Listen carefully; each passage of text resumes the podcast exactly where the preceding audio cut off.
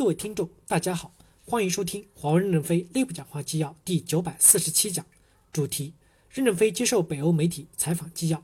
本文刊发于二零一九年十月十五日。接上文，记者提问：从很多方面来看，您在过去的这几十年的生活，应该是中国发展的生动写照。您这一代人经历了中国文化大革命，您之前也提到过，看到过了法国的纺织机器，以及文化大革命对您思考方式的影响。您觉得中国的文化大革命对于您的思考方式以及对华为的塑造产生什么样的影响呢？任正非回答说：“我经历了新中国成长的全过程。我小时候的地方极端的贫穷，看到过极端贫穷的老百姓是怎么样的生活的。我经历了各项政治运动，知道了中国在左一下右一下的错误中挣扎。中国最大的错误是文化大革命，文化大革命对国家的影响非常巨大。那时刚好中国要建立辽阳化纤工厂，从法国的。”德布里斯斯贝西姆公司引进的设备建设化纤厂，我正好去参与建设，接触了很多的先进东西，也避开了一段过激的革命活动。在粉碎四人帮之后，国家重新振兴的时候，学到了本事和技术得到了应用，快速的进步。在我们快速进步的时候，国家为了发展经济建设，决定大裁军，把军队裁掉，我们被整治的整建制的裁掉了，到深圳这个开放改革的前沿阵地。那时开始市场经济，我肤浅到什么程度呢？不知道什么叫超市，很多好朋友从国外留学回来跟我讲超市，怎么讲都听不明白。什么叫超市？为什么叫超市？不能理解。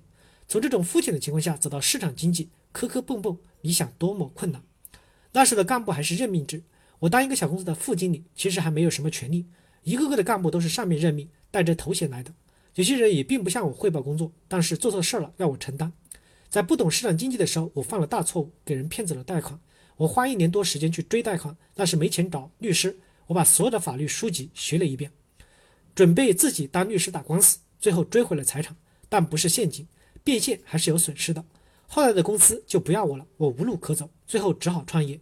我创业赚了钱以后，帮原的公司还了一部分外债。那时我才明白什么叫市场，什么叫经济，懂得了一点点，还是懵头懵脑的在创业，根本不知道通信世界为何物。我们公司第一代做通信产品的人是拿着一本大学老师的教科书，照着教科书在开发，就是从这样简单的路一步一步的走过来的。但是有一点与别人不一样，我们宁可自己吃的差一点，宁可自己穿的差一点，我们都要投资到未来。为什么我们能比别人成功一点？美国的钱都到华尔街去了，欧洲的钱都分给大家喝咖啡了，我们把钱所有的钱都用来对未来的投资，投资量是极其巨大的。现在我们每年的科研经费基本上是在一百五到两百亿美元左右。大概有八九万的研发人员不顾一切的扑上去，在这一点上就突破了。第二，因为我们没有背上过去的传统包袱，容易吸收新鲜事物。五 G 来源于十年前土耳其的教授的一篇数学论文，他发表论文之后的两个月，我们发现了这个论文，就组织几千人扑上去解析这篇论文，把它变成了专利，就把五 G 做起来了。所以，我们现在广泛的给全世界大学提供资助、提供帮助，这是学习美国的拜杜法案的精神。这就是说。我们投资大学可以不要求成果和收益，因为美国政府经常给大学钱，专利可以归大学，我们也一样，资助之后都可以归他，我们就得到一个知晓权，把大学变成灯塔，可以照亮我，也可以照亮别人。如果我们先解理解一下灯塔的含义，就会比别人领先了一步。二是，我们有一万五千多名的科学家、专家和高级工程人员去理解科学家的东西，把金钱变成知识；有六七万的工程师把知识变成商品，再把钱赚回来。经历了这个过程，我们慢慢的找到一条路，就慢慢的明白一点。经历了三十年的弯弯曲曲的路，应该说今天刚刚开始明白了一点。未来的路还很长，会不会走错路？不敢说不会走错路。记者提问：这个土耳其教授后来有没有从华为这里获得收入或者分红呢？任正非回答说：没有。我们想给土耳其教授一点报酬，他拒绝接受。我们对他的实验室是一直有支持的。记者提问：刚才您简单的提及了中国政府和华为的关系。两三年前，我和诺基亚的董事长有过一次交流。当时，这位董事长提到华为给客户提供的金融或者融资方面的条款，诺基亚是完全没能力提供的。他当时有可能说是其他的中国企业，也有可能说华为，记不清了。但是我们的当时谈的话题是华为，有可能中国政府或者中国出口信贷组织给华为提供了强有力的金融方面的支持。一定程度上来说，是中国全方位的推动像华为这样的企业走向全球。